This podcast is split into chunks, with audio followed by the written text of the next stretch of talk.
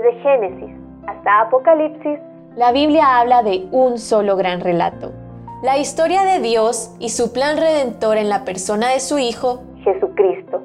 Te invitamos a escuchar este extracto de la Biblia devocional centrada en Cristo, presentada por Lifeway Mujeres y Biblias Holman.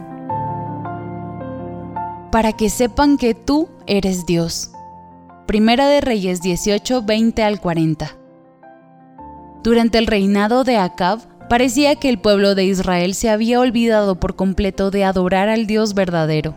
Este rey se había casado con Jezabel, una mujer perversa que estaba acabando con los profetas del Señor. Era tanta su idolatría que provocaron la ira de Dios.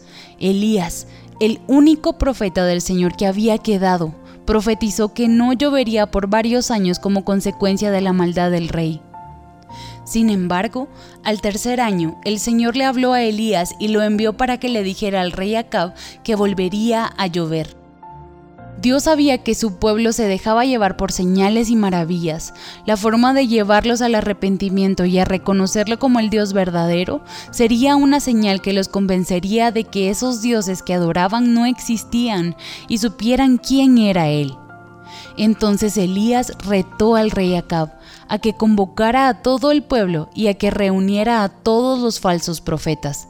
Les dijo que invocaran a sus dioses y que él invocaría a Jehová, y el Dios que respondiera sería el Dios verdadero. La señal sería que el Dios verdadero mandaría fuego sobre el sacrificio. Los falsos dioses nunca respondieron, pero cuando Elías oró, Dios mandó fuego del cielo y consumió todo el holocausto con todo lo que estaba a su alrededor. Cuando el pueblo vio esto, se postró y exclamó, Jehová es el Dios, Jehová es el Dios.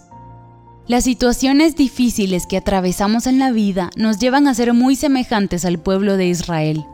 Quizás no idolatramos imágenes que no hablan ni oyen, pero podemos hacer ídolos de todo aquello que es valioso para nosotras. Estos ídolos siempre nos llevarán a una sequía espiritual y sacrificaremos aquello que sí vale la pena. Esta misma sequía nos lleva a preguntarnos dónde está Dios. Queremos que Él nos dé una señal extraordinaria como prueba de que está ahí. Las escrituras afirman que, por amor a nosotras, Jesús se entregó de manera voluntaria y llevó sobre Él todos nuestros pecados.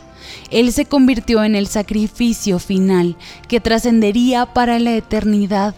Jesús fue la señal que convencería al mundo entero que Él es Dios, para que hoy tú y yo no busquemos ninguna señal más.